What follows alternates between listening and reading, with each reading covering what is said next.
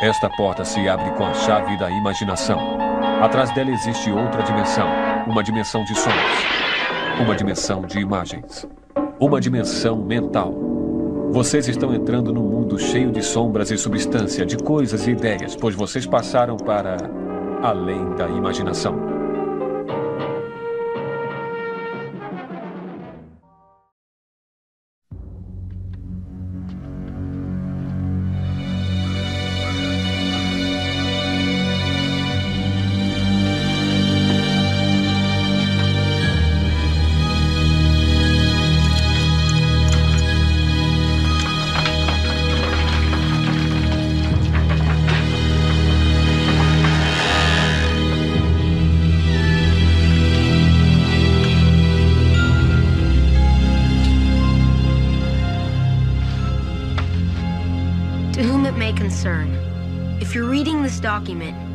I'm either dead or have disappeared under mysterious circumstances. My name is Marshall Teller. Not long ago, I was living in New Jersey, just across the river from New York City. It was crowded, polluted, and full of crime. I loved it. But my parents wanted a better life for my sister and me. So we moved to a place so wholesome, so squeaky clean you could only find it on TV. Unfortunately, nothing could be further from. Sure, my new hometown looks normal enough, but look again. What's wrong with this picture? The American dream come true, right? Wrong. Nobody believes me, but this is the center of weirdness for the entire planet. Thank you, little paper boy. Erie, Indiana. My home, sweet home. Still don't believe me?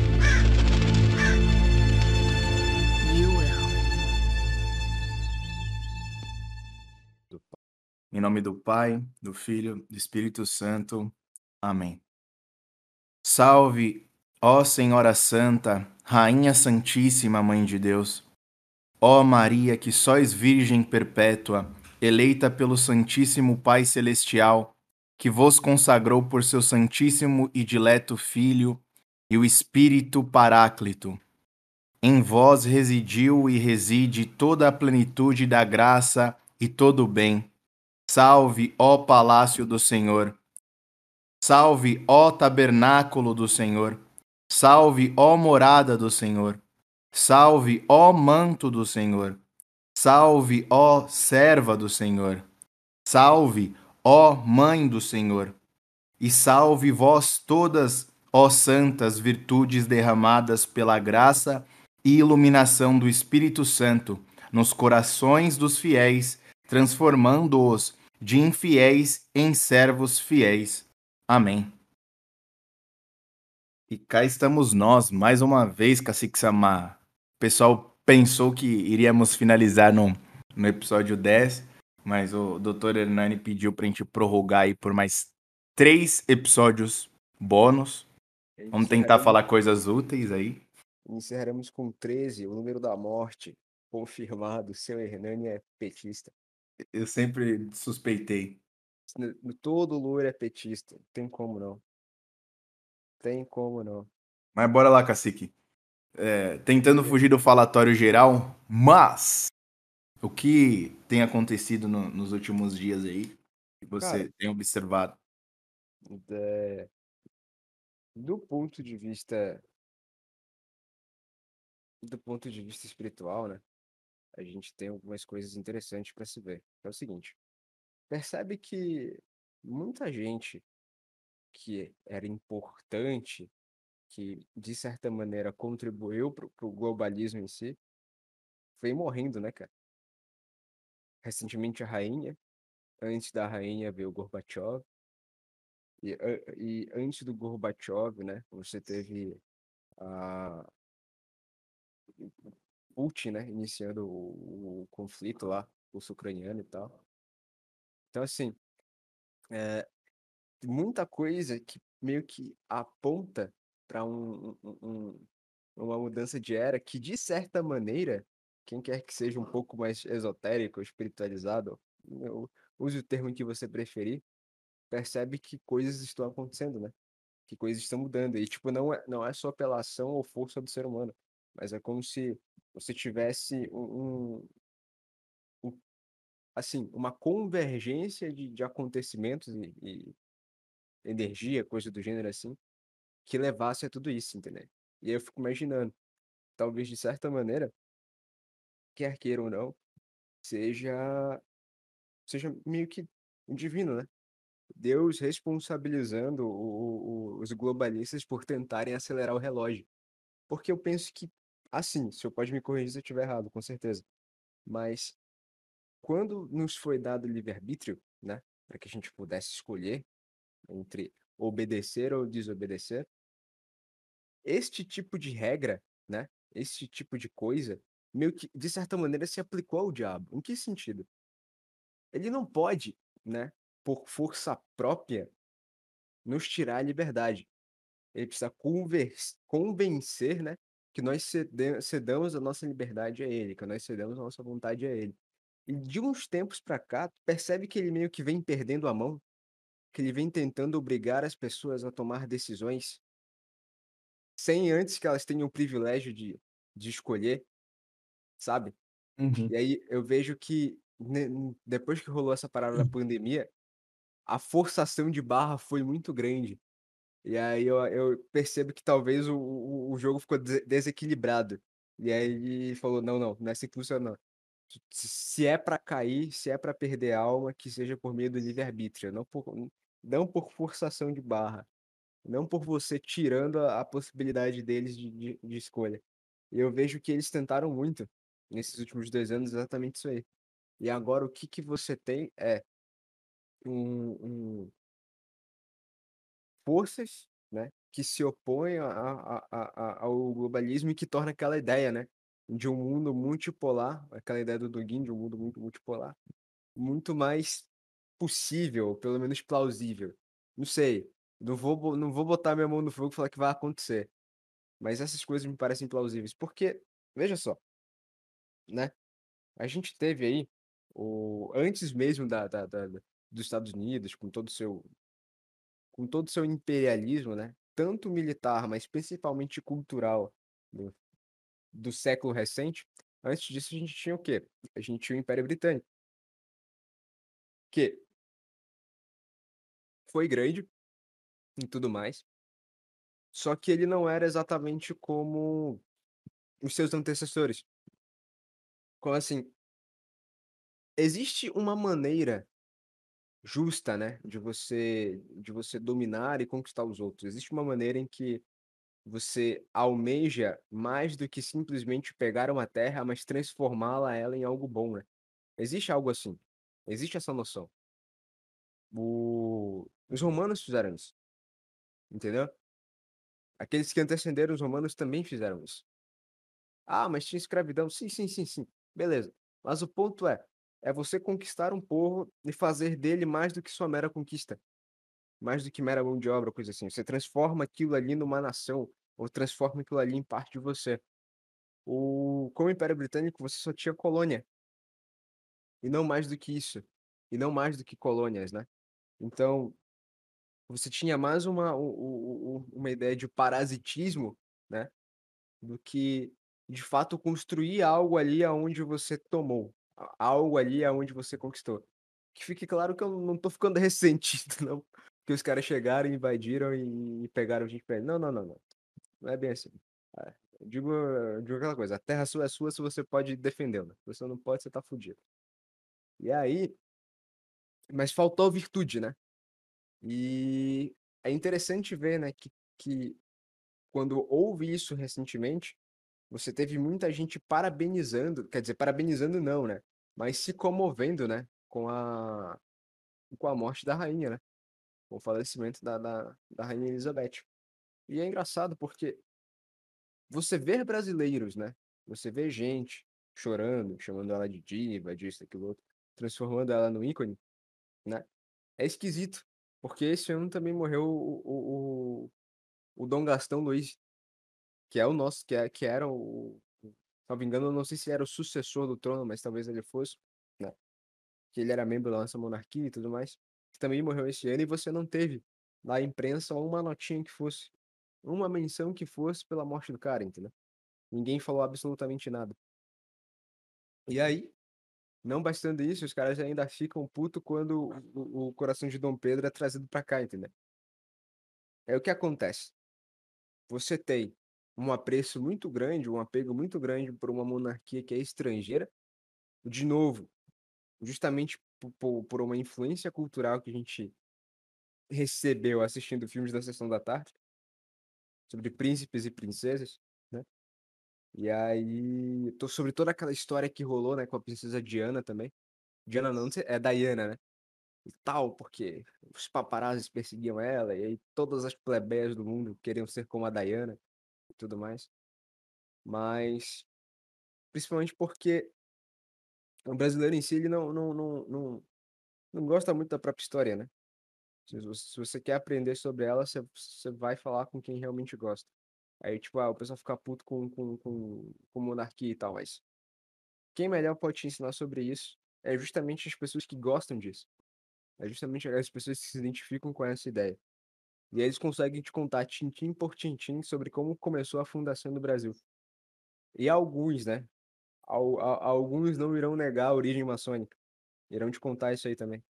Mas o ponto, né, que a gente percebe é que se por um lado você tem as pessoas que se doem e, e se comovem com monarquias estrangeiras, existem as pessoas também que têm capacidade de comemorar a morte alheia, né? Mais uma vez, de novo, não que a rainha Elizabeth fosse uma santa, mas eu também não não sinto alegria na morte dela, coisa do gênero. É indiferente, porque eu sei que tanto o, a minha condolência quanto a minha, o meu ódio não vai fazer diferença nenhuma, entendeu? O, o, o máximo que dá para fazer é, é, rezar pela alma dela, porque já sendo ela um, um, uma pessoa em cargo de poder, né? Ainda que só representativo, ela, ela, ela tem alta responsabilidade no, no, quando ela for responder ao julgamento divino. Então você só reza pra ela não ir pro inferno, mas existe a possibilidade. E aí, assim, né? Você vê a galera comemorando e tudo mais, e, e, e nunca de uma maneira muito bem crítica, né? Nunca de uma maneira, tipo, no sentido de, bom, agora que ela morreu, talvez a gente tenha uma chance de ter um Brasil forte, coisa do gênero. Não, não, não. É sempre aquela ideia do hahaha, ela tinha colônia, ela era escavrocata, morreu, a vagabunda, não sei o que e tal. É sempre desse jeito torpe, horrível, ridículo, entendeu? Nada aprofundado. E aí, aquela história. Fez me lembrar, né? O, o episódio de ontem, quando o Saquarema citou, falou assim, que todo mundo põe a culpa da escravidão no homem branco, mas ninguém quer que a gente fale quem era o homem branco que estava escravizando, entendeu? Então é, é, é, é mais ou menos assim por aí, sabe? Em que, pela desinformação que a galera tem, você nunca consegue ter uma reação adequada ao momento que está vivendo, entendeu? Aquilo que você está percebendo. É, aí isso é meio é meio complicado, porque se você tenta explicar para as pessoas, você vira um maluquinho da história, entendeu? E particularmente, às vezes eu tenho a tentação de explicar, porque eu vejo as pessoas com algumas dúvidas sinceras, né? Sobre, ah, mas o que que isso acontece? O que que isso leva? O que que isso afeta e tal.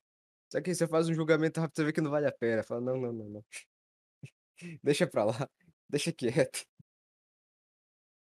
É, só voltando para a questão inicial, que você tinha falado, uma coisa a gente não pode esquecer. O juiz em primeira instância sempre será cada um de nós. Eu sou o juiz de primeira instância da minha vida, você é o da sua. Depois vem influências angélicas, demoníacas.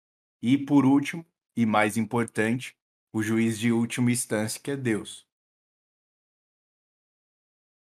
Mas até chegar no juiz de última instância, muita coisa vai acontecer na sua vida.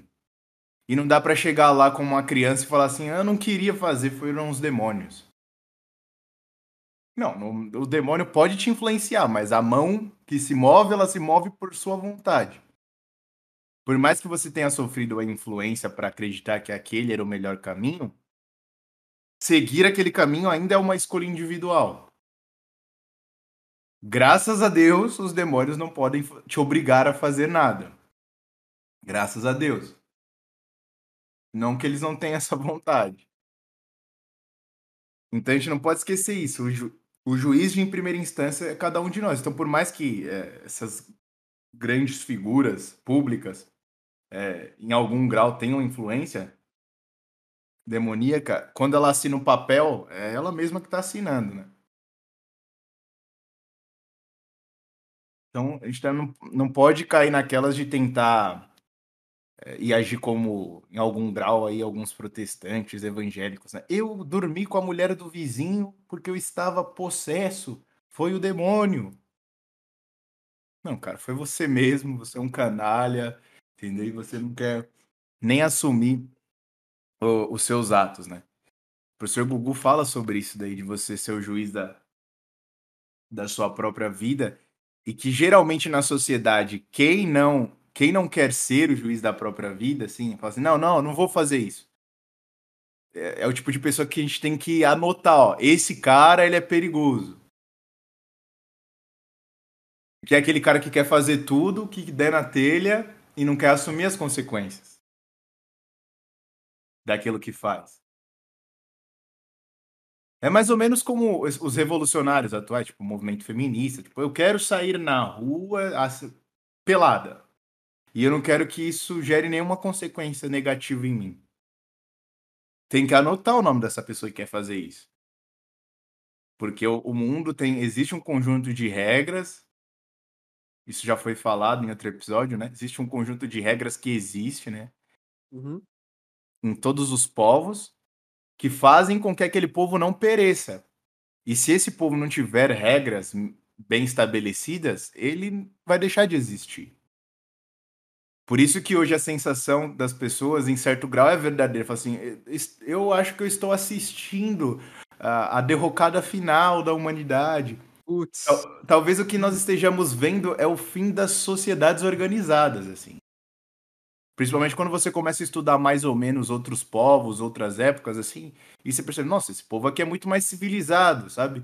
Em algum grau seria mais fácil de se, de se viver, porque, por exemplo, eu, eu perdi a minha filha e minha esposa num acidente.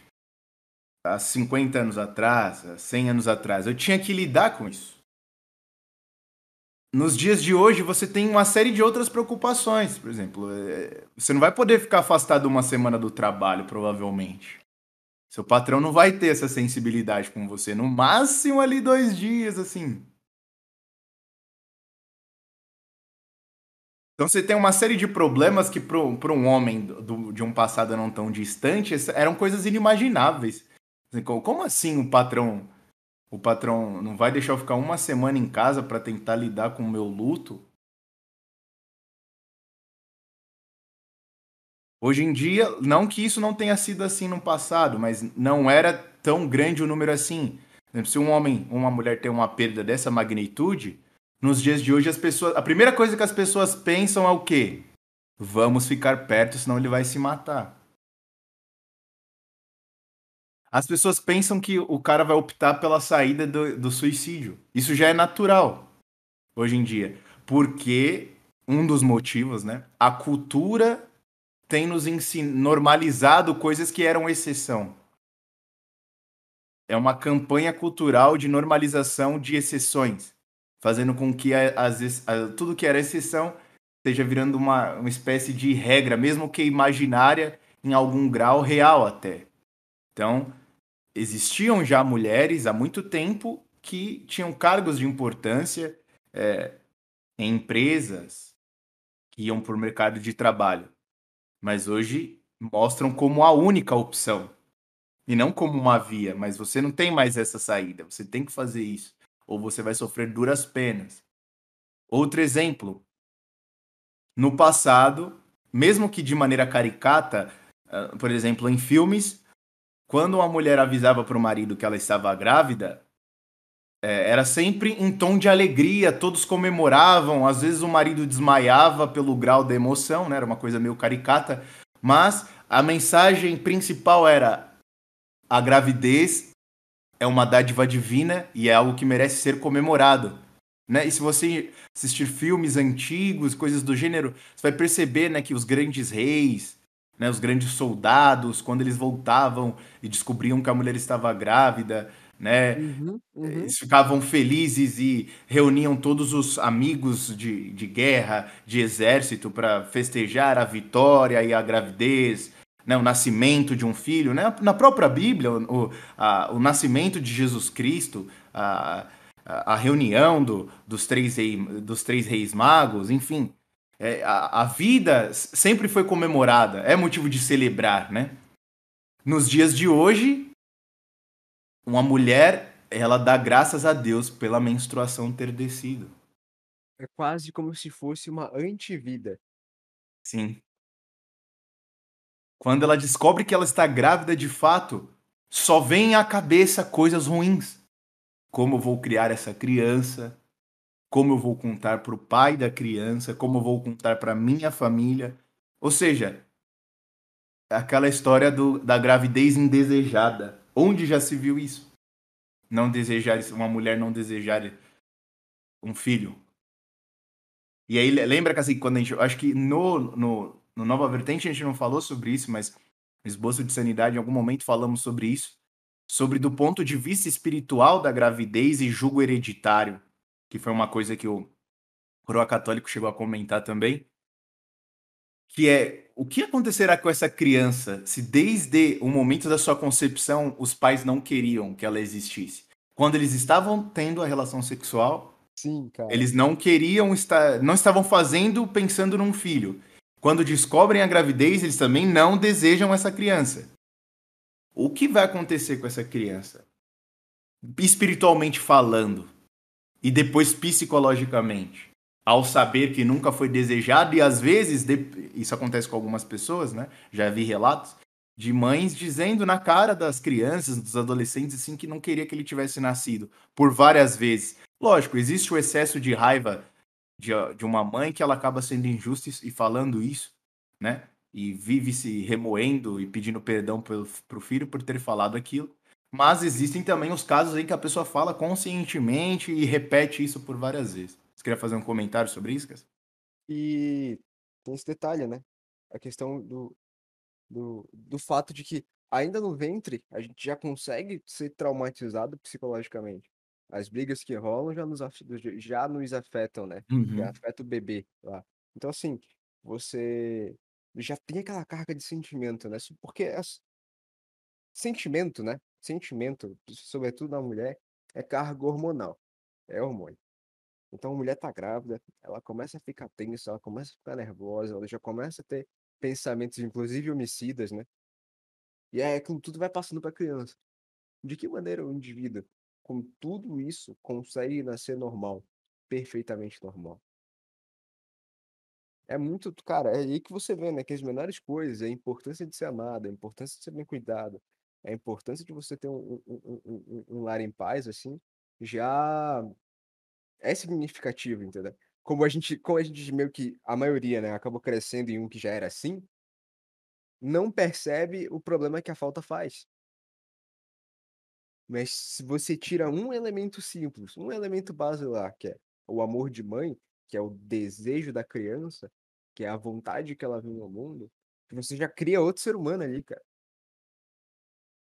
Ah, você está dizendo que, dado to, to, todas essas condições, quer dizer que se tua mãe não queria, você já vai nascer ruim? Não, não é isso. Mas que provavelmente você já vai ter alguns desafios psicológicos, alguns problemas a mais a se enfrentar, com certeza. Entendeu? Que, pô, Principalmente espirituais, né? Que você vai carregar os demônios que, que o, seus pais carregavam. Eles vão te atormentar também, que é a história aí, do jogo hereditário, né? pois é, e aí que tá. E a você, dependendo do quão duro era o coração da sua mãe e do seu pai, já vai ser dado uma missão dificílima aqui para uma criança, que é o fato de você conquistar quem te, quem te geriu, né? Quem te trouxe ao mundo. Quem deveria te amar sem a solicitação. Criança não não, precisa, não precisa disso. não Ela pedia, deveria não, ser amada. é, não, não é para ela pedir permissão, pô, pode me amar, por favor? Não, não era pra isso acontecer. E aí que você vê, né, que de certa maneira, talvez seja por causa dessa, dessa coisa indesejada, né, de não querer, em que você tenha a, a juventude da maneira como ela é hoje. E aí é engraçado, né, para te ver como o diabo é sujo. Primeiro você, você cultiva no coração da geração passada, né, a, a, o medo da gravidez, o terror da gravidez, a não vontade de ter fi filhos, né? E quando essas mesmas pessoas engravidam, né? As crianças vêm ao mundo, algumas conseguem ter uma boa relação com o pai, com a mãe, outras não. E aí, essas que não têm, que já têm problemas familiares, ainda se tornam uma coisa, já se tornam pessoas complicadas, né? Talvez com traços psicológicos, doenças psicológicas, coisas assim. Ou então tenham uma personalidade totalmente aversa ao próprio pai e à mãe, que torna mais difícil ainda a mãe ou o pai olhar para o filho e falar: Cara, eu te amo, eu gosto de você, eu me orgulho de você. não, torna mais difícil ainda. Ao ponto de que talvez só no leito de morte, aquele pai aquela mãe vira e fale assim: Não, eu amo meu filho, eu, eu amei meu filho, coisa do gênero assim, sabe? Sim. E aí é interessante, né? Você cria um problema aqui e quando a pessoa nasce, quando ela tem a chance de resolver o problema, ela já vem toda errada, tão errada, que é aí que o pai não consegue gostar dela mesmo, entendeu? Sim. E tem aquilo também, né?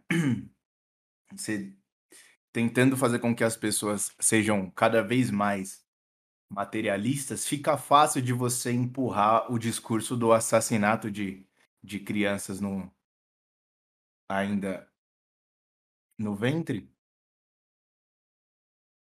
porque ah, é só uma parte do meu corpo e eu não amo isso que vai sair de mim.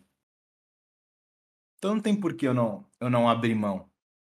Volta aquela questão lá de não tem que discutir com o abortista, velho. Se você decidiu discutir sobre o abortamento, você já perdeu. Porque você já assumiu que é uma coisa discutível. Retirar uma vida de um inocente você acredita que é uma coisa que pode se discutir, ou seja, você está sendo conivente com o que foi feito com Jesus. Porque foi isso que foi feito. Foi discutido num tribunal se tinham que tirar a vida de um inocente ou não. E você está fazendo a mesma coisa agora. Vamos discutir se é possível tirar a vida desse inocente aqui ou se, é, se não. Ah, mas a discussão gira em torno se a vida. Pá, você ainda está. Você caiu nesse byte aí de. Ah, até certa. Até certa época é um Transformer. Depois ele vira um, um ser humano. Tem um, a matéria se transforma, entendeu? Não era nada, depois vira matéria. Oh, meu Deus. Volta pra biologia básica, velho. Escolar. Vai, isso que dá ficar vendo o, o cabeçulinha lá. Coisa de nerd. Moleque, por sinal, soltou, postaram a foto dele, né? No, no encontro, no encontro dele com o Jovem Nerd, Azagal, do caralho a quatro lá e tal. Tu viu como é que tá a Nilce, cara? Foi o que eu falei lá pra ti no, no comentário. O pessoal tem que começar a comentar nas fotos dela. Assim, você já ouviu falar sobre o tratamento adenochrome? tá faltando sangue de criança ali, né, cara? Meu amigo do céu. É, o tempo passa. O tempo passa. O tempo e algumas pessoas envelhecem muito mal, intelectualmente e fisicamente falando, né? E é... agora que o Leão entra na puberdade, né? Cara, e o que eu. Lembra que eu falei, Cacique, sobre até o, o Peter lá, que parece um cara muito gente boa mesmo. Mas uma galera velha, velho, falando sobre coisas de, que são feitas para crianças e eles tentam a todo momento deixar aquilo mais adulto, mais maduro. Os próprios criadores da, das HQs e tal, os, eles tentam também fazer com que sejam coisas mais obscuras, porque eles perceberam que, que quem mais consome são os, os mais velhos, porque a criança não tem dinheiro para comprar. E o pai falou: Meu, que moleque, você vai ficar vendo essas coisas aí? Não, não. Vai estudar, rapaz. Então, quem consome é essa galera aí. Quem, quem gasta 3 mil reais é, comprando videogame lançamento, gasta 200 pau num jogo original do, do Batman, é essa galera. E é muito triste ver gente velha, meu, que já tem idade. Já já Nilce vai ter idade pra, pra ser avó, pô. Se bobear aí, já. Já, boa, já tem, já, se bobear. Deve ter já, já deve ter. E que tá, né, cara? Ah, por mais que essas pessoas finjam, não tem como ela não sentir a, a, a dor de não, de, de não ter tido filho, pô, de não ter botado criança no mundo. Preci- Precisa se alimentar com muito coping, muito, muito, muito, muito coping pra falar: não, não, a minha vida tá normal, tudo certo, tranquilo. É isso aí.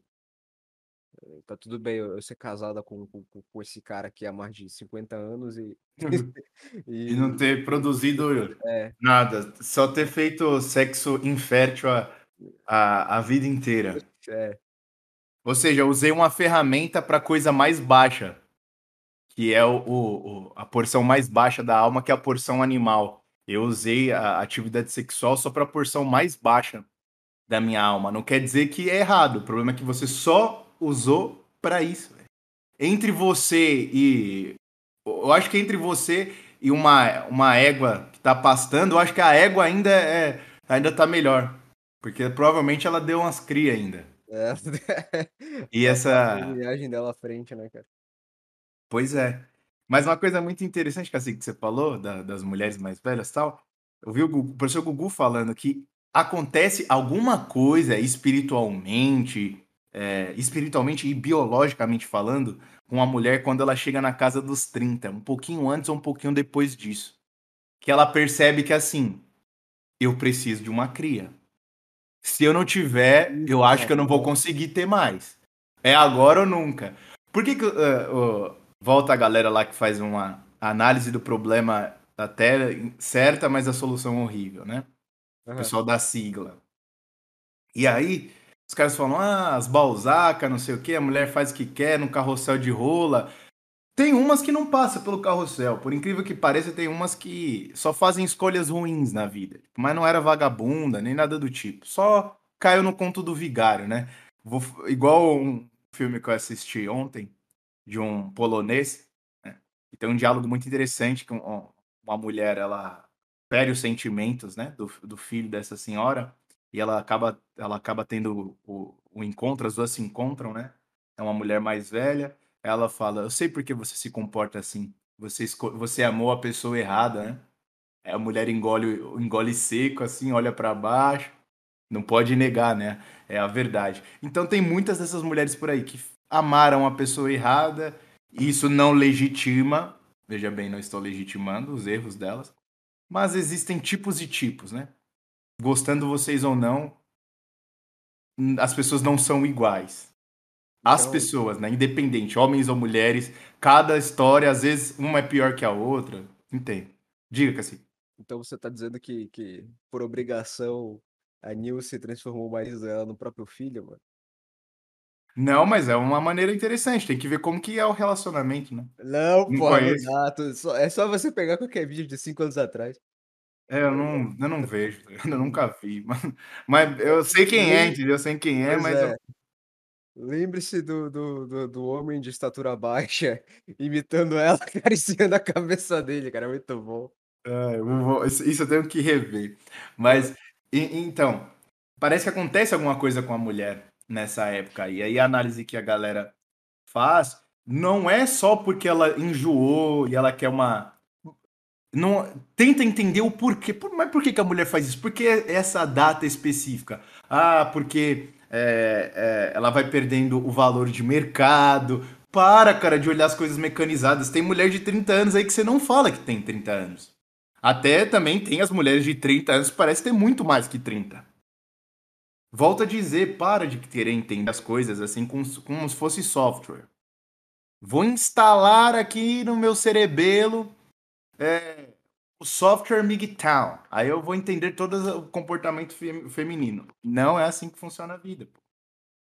Não tente, não tente fazer um reducionismo, virar cientificista e querer é, explicar toda a realidade a partir de uma determinada área, que você vai se dar muito mal. Inclusive pode se condenar ao inferno por causa de coisa assim.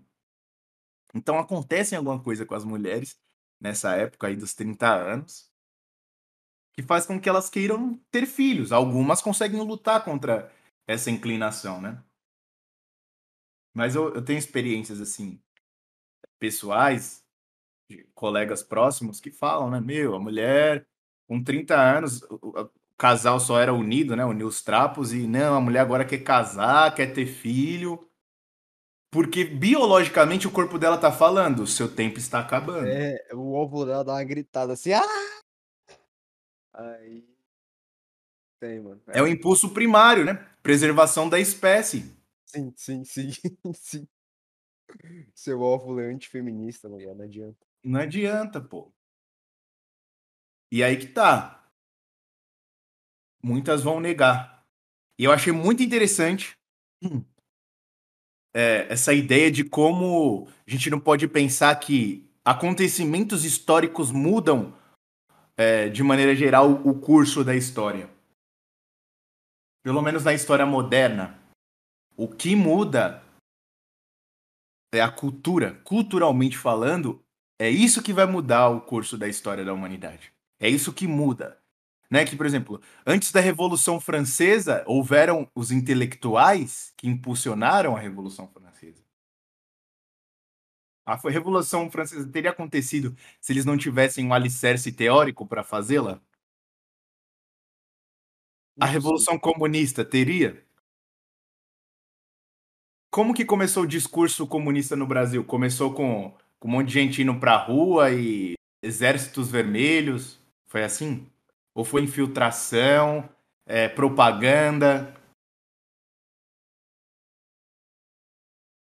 Olha na igreja, pô. É a prova viva disso. Os caras é, expulsaram o Papa do Vaticano e colocaram um, um líder comunista lá, ou é um comunista que reza a missa, não é mais o padre. Às vezes é um padre comunista. Mas um, um, comunista que não tenha nenhum vínculo com a igreja, não. Usar a força não adianta, pô. Porque você cria um sentimento de revolta na população e eles lutam contra aquilo. O que funciona é uma coisa sutil, sutileza. Com quem que eles aprenderam isso? Satanás. O ser mais sutil que que que permanece nesse no plano físico, ou melhor, que se manifesta no plano físico de alguma maneira, é o Satanás. E essa estratégia é utilizada o tempo todo. A gente percebe como a cultura é, um, é, um, é uma forte influência, e os, os, teóricos, os intelectuais são muito importantes, que você vai ver youtubers, é, jornalistas, repórteres, eles usam teorias científicas, teorias do, do Kant, do Rousseau, do Freud, toda a galera socioconstrutivista lá, Vygotsky, é, a galera behaviorista, youtuber, coach, é, toda essa galera aí, pessoal dos podcasts, eles usam sem nem saber que estão usando, pô. Eles usam técnicas de manipulação sem saber que aquilo é técnica de manipulação. Porque todos foram criadas anteriormente a eles e se entranharam tanto na cultura que de novo, aquela ideia de você não saber rastrear a origem dessas ideias, né? Eles não fazem a menor noção de onde vêm essas coisas que eles usam. Mas eles são muito bons em repetir. E aí eu, eu ouso dizer que essa habilidade deles de repetição já advém do próprio método, né? Que envolve repetição. Uhum. Aí o pessoal fala assim, então quer dizer que todos passaram por uma grande psyops? é, talvez. Tô brincando. É, não, não gosto de rotular as coisas, mas é como eu falei, é, a, é um movimento assim, em massa, estímulos diários que a gente recebe e como o próprio Cacique falou, não existe mais a preocupação com o rastreio das ideias, a gente não sabe de onde vem isso. Tava falando com o nosso querido Monark, o, nosso Monark lá, o inimigo da, da do, do homem dos podcasts, Sim. É, a gente estava conversando sobre isso. Eu sou o que eu penso. Boa parte do que eu penso é, está relacionado com as, com, as, com as minhas ações? Se sim, de onde, de onde vieram as coisas que eu penso, as ideias que eu tenho? Elas são minhas ou me apoderei? Se eu me, se eu me apoderei dessas ideias, elas não saíram do nada, eu me apoderei, Quem foi o responsável por essas ideias estarem na minha cabeça? Aí a coisa começa a ficar mais complicada. Que não vai adiantar você falar assim, jubileus! Porque eles não são responsáveis por todos os males da humanidade, cara. Gostando de você, gostando você ou não, se você reduzir a realidade a isso, você vai terminar na cadeia ou no inferno. Às vezes uma coisa depois da outra, sabe? É verdade. Seja mais honesto, pô. É aquela coisa, eu acho que pode ser pertinente para quem tá querendo levar essa questão a sério, que assim, não, assim, vocês não se preocupam com o fato de vocês estar julgando mal as coisas e as pessoas todo dia da vida, todo santo dia, e não estarem percebendo que estão fazendo isso? Porque dificilmente quem julga o outro mal faz um bom julgamento de si mesmo. Não sei, é uma. Isso aqui é a minha opinião, entendeu? Agora eu não tô me embasando em nada. Então não tem muita valia o que eu tô falando aqui. Mas fica a reflexão. Será que não é uma coisa de se preocupar, de estar fazendo. Ah, o culpado é fulano, ciclano, determinada nação, determinado presidente, determinado papa, é, é isso, tenho certeza que é isso. Vocês não se preocupam em estarem fazendo. Talvez não terem as informações suficientes para estar tá fazendo um julgamento. Porque assim, eu acho que volta a primeira questão que o cacique fez lá, que eu falei do, do, do primeiro juiz, seremos nós mesmos. Ninguém gostaria de ser o juiz de si mesmo. Porque dá trabalho, né? Dá um trabalho danado. Como você assim? faz. Você quer que me responsabilize? Exato. Dá um trabalho. E gera. E é, você percebe que para você conviver em sociedade, você precisa ser esse juiz. E dá um trabalho danado. Por isso que é tão. É, tão tentador a ideia de você se isolar e viver só. Cara, se você vive sozinho, você não tem uma religião, vamos dizer assim. Você não tem nem mais. A lei nem tá chegando mais em você. Se você vive isoladamente assim, dependendo se não for um isolamento tão grande, né, que nem você pega aí alguns países da Europa, onde o território é bem vasto, e às vezes você consegue ter uma casa assim, você olha lá embaixo, assim, um km de distância, tem outra casa. O que você tá fazendo ali, se você quiser andar pelado, a não ser que o cara esteja com um binóculo, cara, ele não vai perceber que você tá pelado. Então a influência que as leis do homem é, têm sobre você é bem baixa meio que você vai ficar só à mercê da sua própria. É, seu próprio juízo. E aí, se você abandona essa ideia de, de juiz, ah, eu sou o meu primeiro juiz, ah, mas eu não quero ser. Aí você faz o que você quiser, vira tipo um anarquista no mato. Você vai virar um animal, provavelmente. Vai cagar onde bem quiser. Tô com vontade de cagar aqui, vou cagar. Foda-se. Vou dar tiro pro alto. Vai fazer o que você bem entender.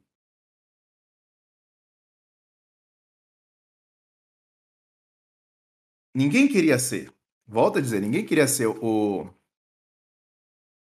Mas a gente precisa. É o mal necessário. E se você não queria ser o primeiro juiz, juiz de primeira instância da sua própria vida, não queira ser o juiz da vida do outro, entendeu?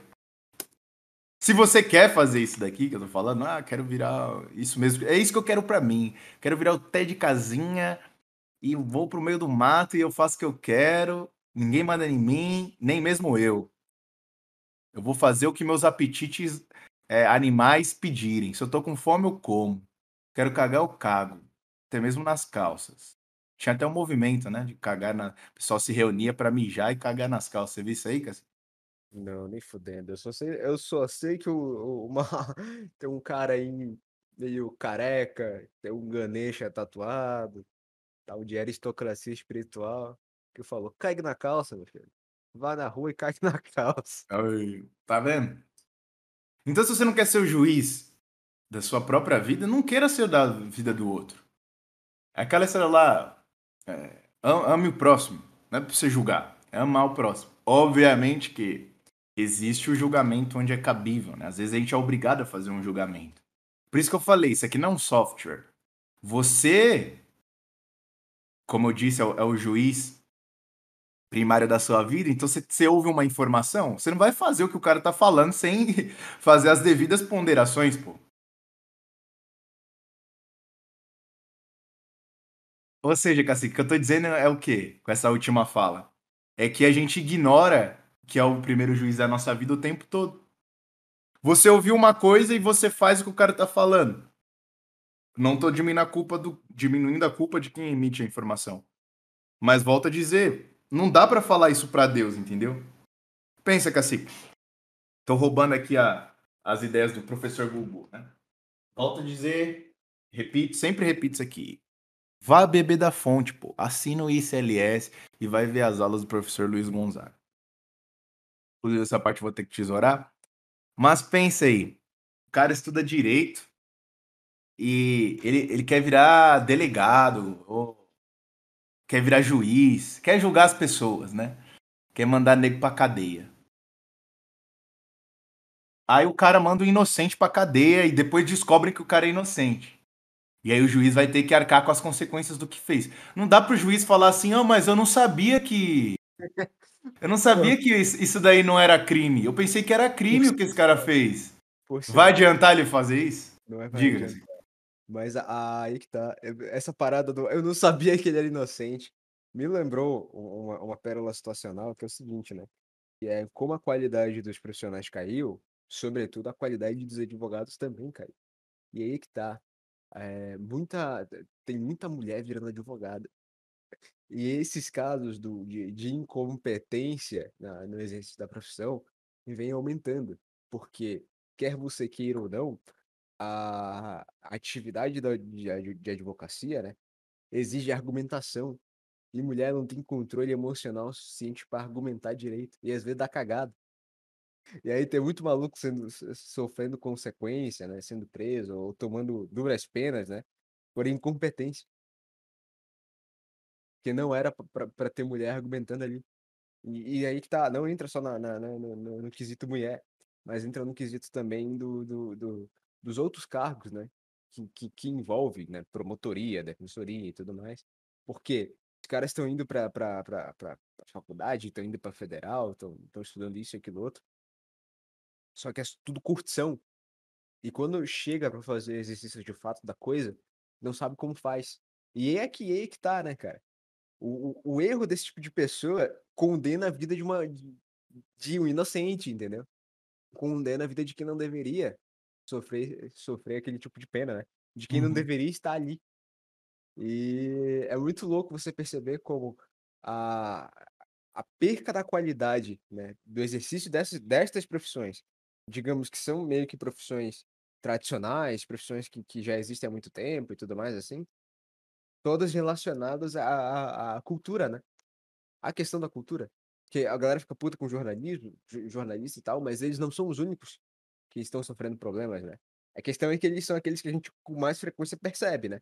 Que não é todo dia que os caras precisam ir no médico, não é todo dia que você tem um processo para resolver, não é todo dia que você tem que lidar com, com, com engenheiro, por exemplo, também.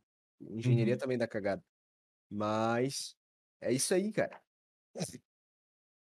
E, e isso, Cacique, ninguém te obrigou, pô. Alguém te obrigou a ir lá na faculdade, eh, fazer o vestibular, se inscrever na faculdade, pegar seu diplominha lá. Ninguém te obrigou a fazer isso. Não adianta falar, o sistema capitalista que, que, que mecaniza os nossos. Não adianta, não adianta. Você tá querendo se eximir da culpa. Volta aquela questão de ser infantil. Você vai se ap apresentar diante de Deus com esse argumento, cara?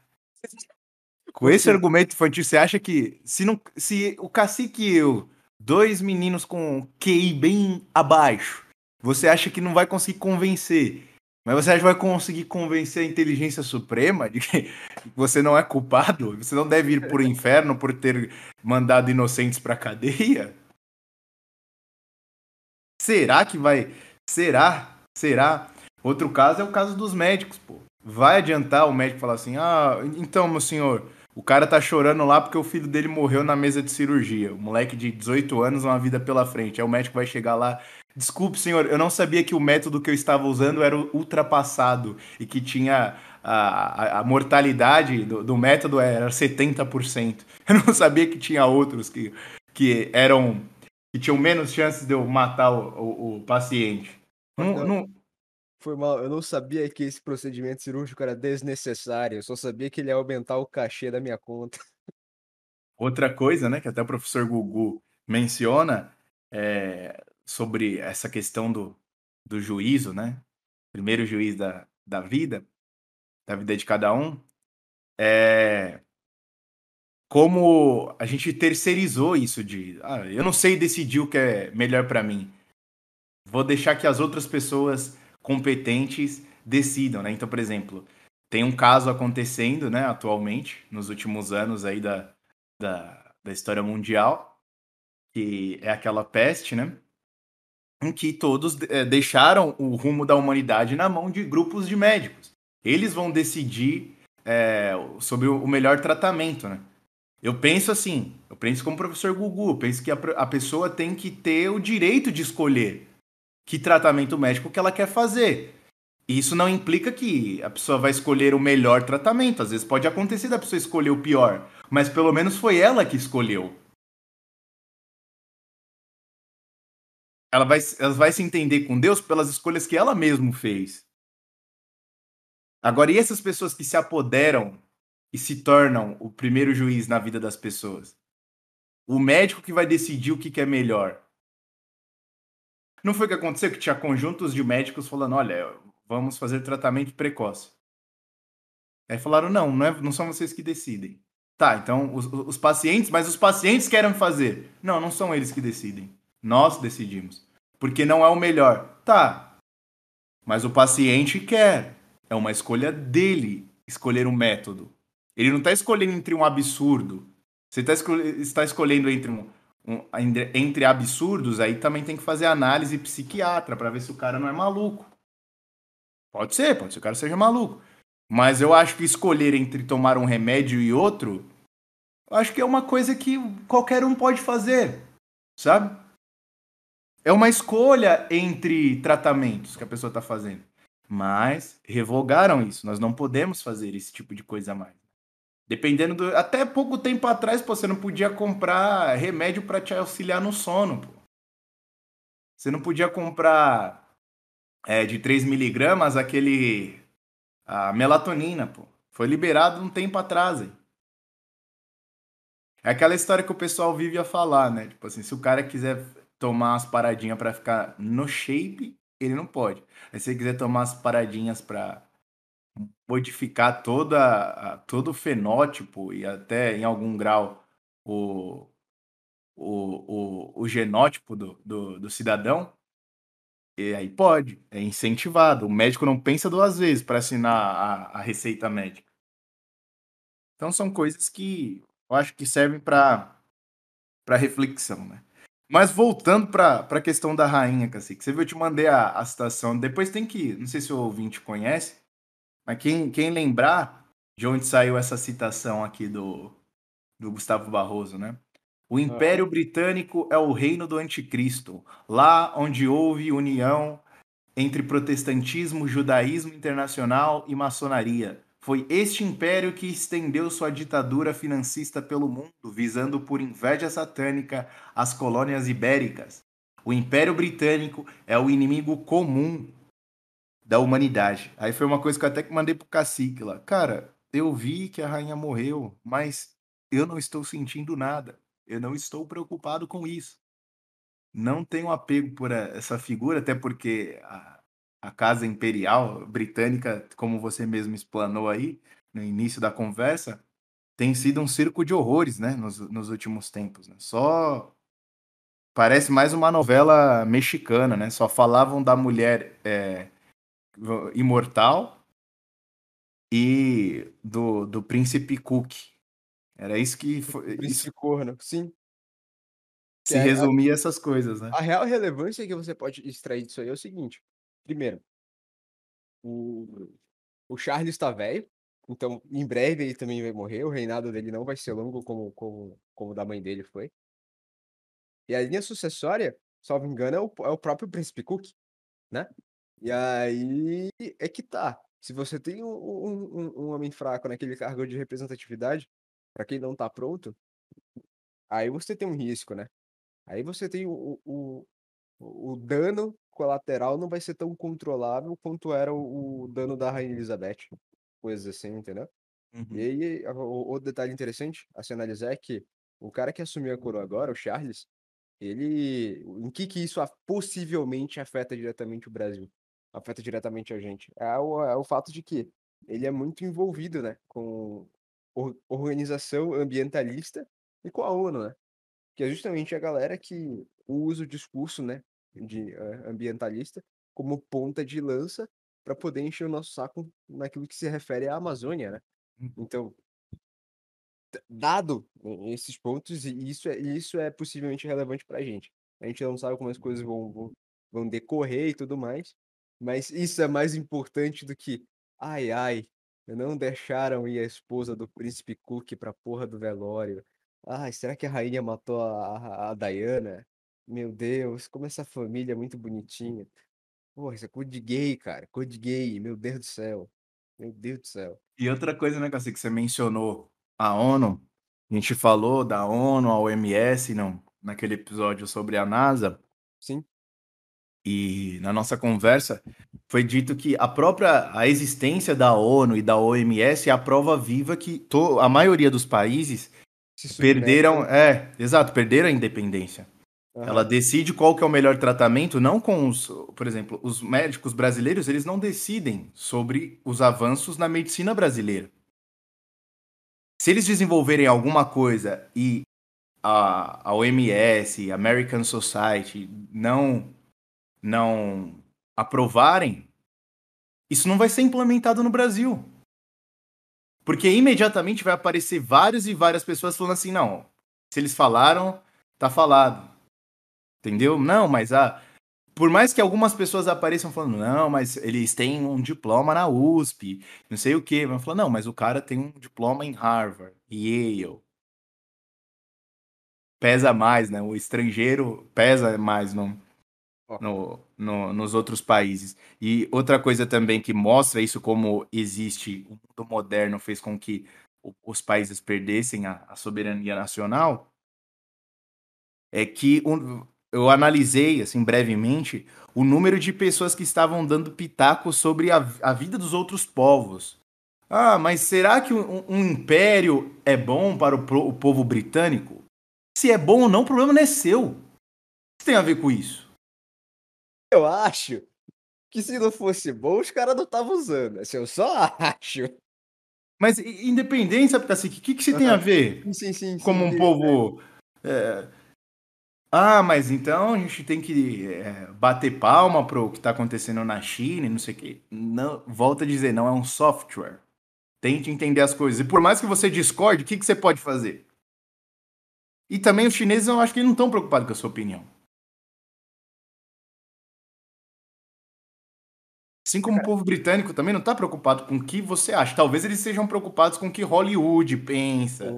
Talvez, talvez. Mas ainda é um talvez, porque veja bem, quando o- a China teve toda aquela crise dela envolvendo Deng Xiaoping e tudo mais, e aí você teve a, a linha sucessória que foi do Partido Comunista, o que acontece? Antigamente, ela a, a China vivia, né, de produção barata. Então, ela fazia brinquedo, ela fazia, salvo engano, ela fazia eletrônico também de baixa qualidade. É aquela história, né? Produto chinês quebra fácil. Aí o que foi que aconteceu? O Nixon, ele viu isso, de novo o Nixon, ele viu isso, e ele começou a entrar com capital estrangeiro lá. Começou a movimentar a economia chinesa, na expectativa de que, ah, não, agora os caras vão deixar de ser comunista. Vamos lá, vamos conseguir fazer na China a mesma coisa que a gente fez no Japão. Vai dar certo. O que que rolou? O que que aconteceu? Os caras usufruíram de todo o capital estrangeiro que lhes foi dado. Eles não mudaram a estrutura política do Brasil, só do Brasil já, do, da China, somente a financeira. E aí vai passando década após década. Você teve o crescimento econômico da China e o desenvolvimento tecnológico dela. Porra, a China tem patente pra caralho hoje. não à toa os caras estão mandando, supostamente, mandando foguete pra, pra Marte, entendeu? Mandando sonda pra Marte, coisas assim, entendeu? Então, assim, é, os caras não, não simplesmente não foram comprados como era a expectativa. Porque eles têm um espírito de planejamento e de visão a longo prazo que vai passando para cada um que, que, que, vai assumindo né, a, o, o comando, mas não só o comando em si como chefia de Estado, mas o comando até em setores menores, naquilo que envolve indústria, naquilo que envolve as profissões, naquilo que envolve as universidades, naquilo que envolve a, as próprias famílias em si, né?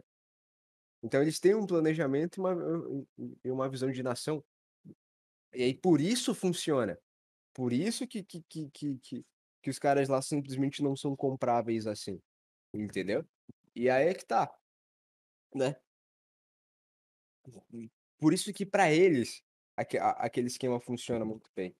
A gente, a gente ficou tão imerso nessa, nessa, nessa história de, de, de você ter diálogo para todos os lados, de poder ter pensamento crítico sobre todas as coisas. Só que sem você estudar o material necessário para aprender a criticá-las, né?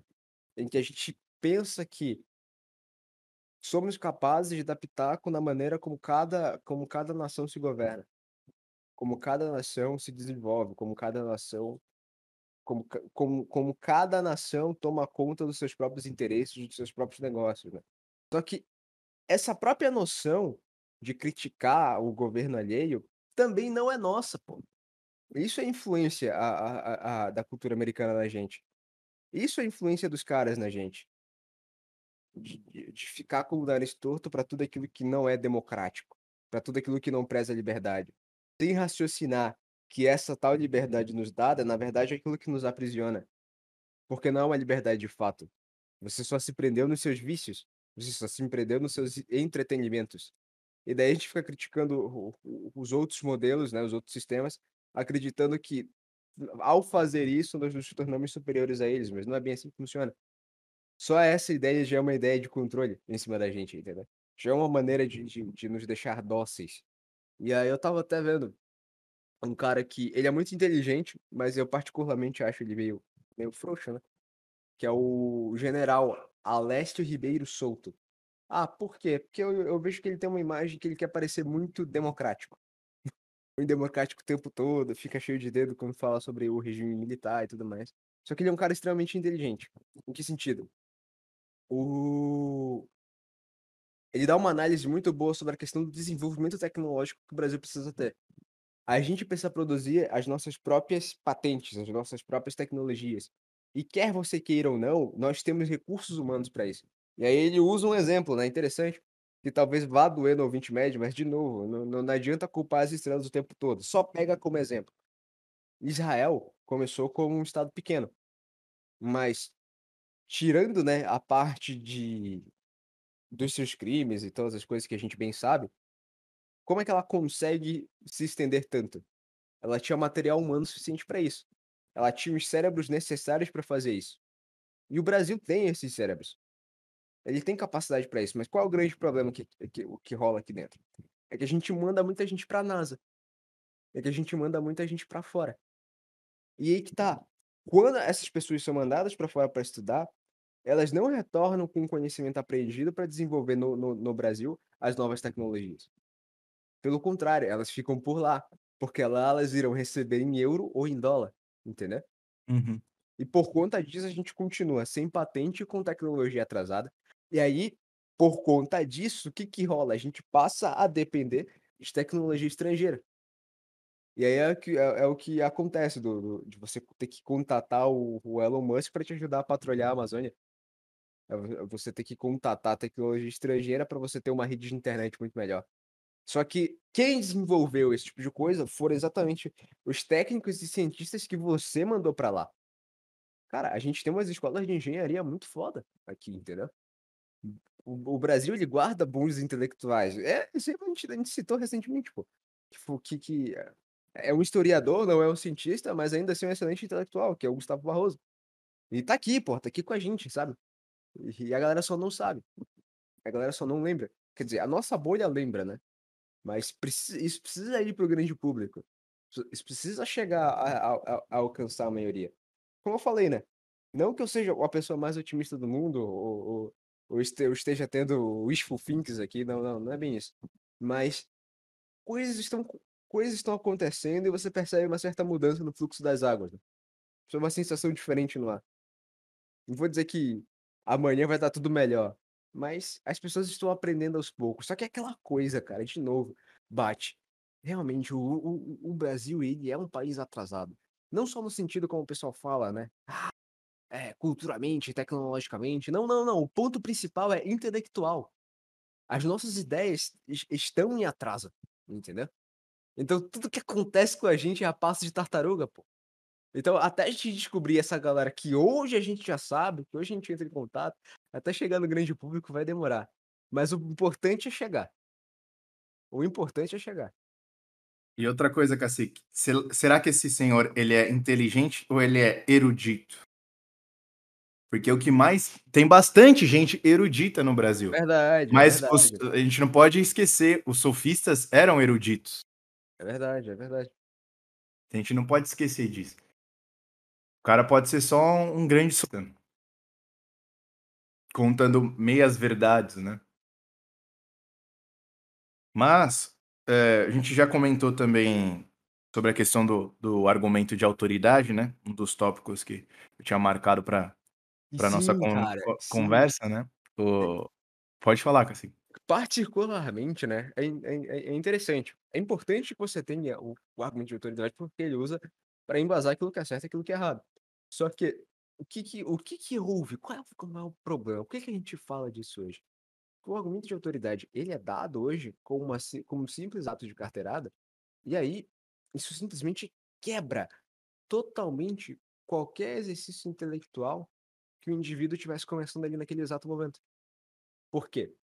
Porque ele não tem mais a experiência de pensar o errado até chegar à conclusão certa, porque esse caminho que ele levaria até ali, e isso envolve amadurecimento, é cortado no meio, logo antes dele começar a errar, com base no argumento de autoridade. Não, porque fulaninho disse, então, portanto, você não pode pensar o contrário disso aqui, porque fulaninho já disse. Então, ao invés de você criar uma pessoa que adentrou esse meio e vai fazer o exercício intelectual da coisa, né? Trabalhar com ideias, ver quais estão corretas, quais são plausíveis, quais não são, quais poderiam acontecer, mas jamais irão acontecer, coisas assim. Não, corta no meio. Porque ele já entrou em contato com o argumento de autoridade. E ele não vai perguntar se aquele argumento de autoridade está correto ou não. Ele simplesmente só vai aceitar aquilo ali e passar a repetir aquele argumento de autoridade. Então ele vai viver dando carteirada em todo mundo até ele pegar o diploma dele. Mas é só carteirada, carteirada, carteirada, carteirada, carteirada. Aí, então, tipo, beleza. É, é, é maneiro ter o cara que, que cita as fontes, que dá o nome dos autores. É, é muito chato, cara, você simplesmente não conseguir mais ver as pessoas expressando uma ideia, começando a discutir, tendo um- um- uma conversa normal, sem que tenha o vagabundo da carteirada que vai usar argumento de autoridade. Sim, e por outro lado também acontece é, aquilo que foi comentado em conversas passadas do, dos especialistas que são criados em, em 30 minutos, né? Então você não sabe, é, o cara é especialista, ele tem um argumento de autoridade, mas você não sabe como foi a formação desse cara. Hoje em dia as pessoas não conseguem mais é, diagnosticar um vigarista quando vê, é necessário tipo, o cara mostrar vários e vários sinais. E às vezes E às Quando- vezes nem, é nem isso é o suficiente. Os caras os cara erram várias e várias vezes, o cara, não, relaxa, na próxima vai dar certo. Não, ele está assim. Mas sa- sabe o que eu tenho percebido, que assim, que viu o pessoal comentando, né? Sobre o caso do homem lá da estatura Da estatura abaixo, é, abaixo da, da média nacional. Tá. Estatura moral baixa. Os caras, meu, será que esse cara está possesso? Por que ele está fazendo todas essas coisas, né? E aí que tá. é, um, um dos professores levantou uma questão muito interessante. Alguém já parou para pensar quais são os danos causados espiritualmente e biologicamente, fisicamente falando, em ver pessoas em, com surtos psicóticos e possessas? Alguém já parou para pensar como isso pode afetar o ser humano espiritualmente e fisicamente? Porque são. Quantos vídeos você já viu desse cidadão e de outros em que eles estão tendo surtos psicóticos, falam vários palavrões e ficam vermelhos, parece que vai explodir a qualquer momento e xingando todo mundo, né? Quando uma pessoa morre, né? Como no caso do, do querido professor Olavo, um monte de gente aí de esquerda fez vários vídeos falando atrocidades, alguns até com raiva, ódio e coisas do gênero, com surtos, surtos psicológicos.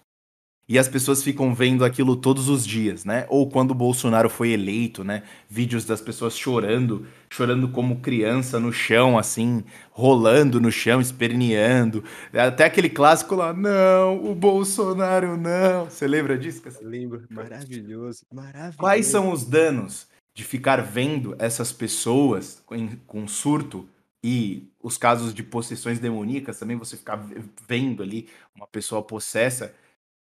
Como isso pode afetar? Eu acho que essa é uma das explicações do porquê as pessoas acabam por tolerá-las, porque eu acho que elas se enxergam naquelas pessoas. Eu sou assim.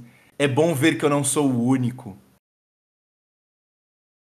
Quantas vezes você vê nos comentários, ah, você falou, você, eu te acompanho porque você consegue falar aquilo que eu penso, você me representa.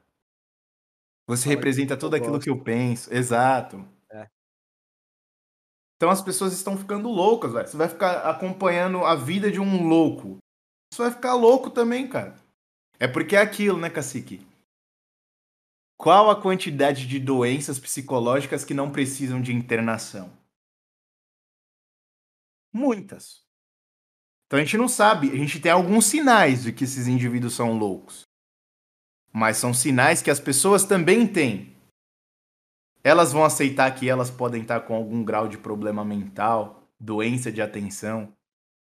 Não, não tô falando de TDAH, viu, pessoal? Tô falando das doenças de atenção de verdade mesmo. Quantas pessoas não podem estar com isso? Com doenças que não precisam, doenças psicológicas que não precisam de internação, porque as pessoas só chamam as outras de louca quando assim, meu, tem que internar esse cara aí. Ele não pode viver mais em sociedade, o cara tá andando pelado na rua, o cara tá passando a mão de mulher na rua e acha que isso é normal. O cara tem 50 anos e ele fala para as pessoas que ele tem 13. Ele acha que ele é o, o, o Napoleão. Ele acha que ele é o, o, presidente Lincoln. Cara, é isso aí que tá, né? Realmente, o, o quanto jovem hoje não tem a síndrome de Napoleão? No sentido de que eles pensam que eles são mais especiais do que eles realmente são, mais importantes do que realmente são. Mas você é meu irmão de batalha. Você que está me ouvindo. É. Você é meu irmão. Isso destrói muito a cabeça da pessoa. Muito, muito, muito. Porque, de certa maneira, né? Quando, quando você é um produtor de conteúdo e você tem um público, o público dali ele tá te assistindo o tempo todo porque ele gosta de você. E se você mostra o cara cada vez mais, de certa maneira você está se aproximando do cara. Em algum momento, um desses inscritos, um desses caras vai acabar te enxergando como amigo, ou coisa do gênero assim, como uma companhia própria. E aí você vai lá e manda uma dessa, você é meu irmão de batalha. Cara, você tá indo caltrudo, cara. Falando, me dê a ordem, me dê a ordem que eu saco a espada e vou pra rua. Me dê a ordem, Ananinhos. Me dê a ordem. E aí que tá, né? É, voltando à história do, de, de imaginar que, que é Napoleão, que é muito mais importante do que realmente é e tal. Mas você vê hoje uma juventude tendo um, um, uma ideia de que é, será capaz de mudar o mundo, de que vai conseguir mudar o mundo, só que por acreditar que eles são tão importantes e grandes como Napoleão, né, que eles são algum Napoleão, a arrogância deles impede de vê-los que eles não têm poder algum de que eles não estão prontos e sequer tão próximo do nível de Napoleão, entendeu? Sim. E aí que vê, né? O, o que é a forçação de barra de você tentar fazer com que aos 16 anos o, o jovem vote. O cara já seja capaz de votar, entendeu? Que, que, que o, a cagada que é isso aí. O que é que você tentar manipular as mentes e os corações de pessoas que, que já têm o ego super inflado, entendeu? E aí entra aquela questão, né? Eu comentei disso de você é meu irmão de batalha. E lembrei daquilo que eu havia comentado, né? Que essa galera eles usam estratégias de manipulação mental e nem sabe do que estão fazendo. Essa é uma delas, pô. Você considera uma pessoa que você nunca viu na vida, que às vezes até te difama, ou você finge que considera como um irmão mesmo. O irmão de batalha, você morreria por ele. É isso que você está falando. Quando eu penso em irmãos de batalha, eu lembro de, É, de, grandes, de grandes exemplos, né? Que dão a vida por, por, por soldado ali de, de, de infantaria e tal. É, e essa mesma galera é a galera que critica o Charlie Chaplin a- alemão, mas usa também de mecanismos que ele fez uso no passado para manipular a vontade. A diferença é que o Charlie Chaplin sabia o que estava fazendo, entendeu? E essa galera aí nem sabe o que tá fazendo, não sabe. Volta aquela questão, a galera tá, ah, mas as pessoas vão se salvar, você tem que ter esperança. A galera não sabe que tá pecando, pô. O pessoal não sabe o que que é pecado e o que que não é, velho. Ô, deixa eu perguntar uma coisa. É, o, o, o gatão, né? Ele, ele soltou a seguinte coisa. Uma tirania é preferível à, à à democracia porque a tirania ela preserva o poder das palavras. Porque um tirano não precisa se justificar. Eu sou tirano, é isso aí, eu vou fazer o que eu quero e foda-se. Dentro de uma democracia, para que você tome uma medida que ainda que ela seja tirânica, você vai precisar fazer um grande balaio de palavras e falar várias, várias coisas, até que você consiga convencer todas as pessoas ao seu redor de que aquilo que você está fazendo é correto e elas não percebam a tirania do seu lado, né? Eu te pergunto, a razão das pessoas pecarem e não saberem que estão pecando envolve-se justamente pelo desgaste das palavras, porque o discurso está inteiramente, é, como eu posso dizer, a água tá barrenta, entendeu? Tipo, as palavras foram desgastadas a tal ponto que elas perderam seus significados e hoje as pessoas dizem coisas como você é meu irmão de batalha e ele não consegue compreender a profundidade daquilo que ele tá dizendo. Por isso que a corrupção começa pela linguagem.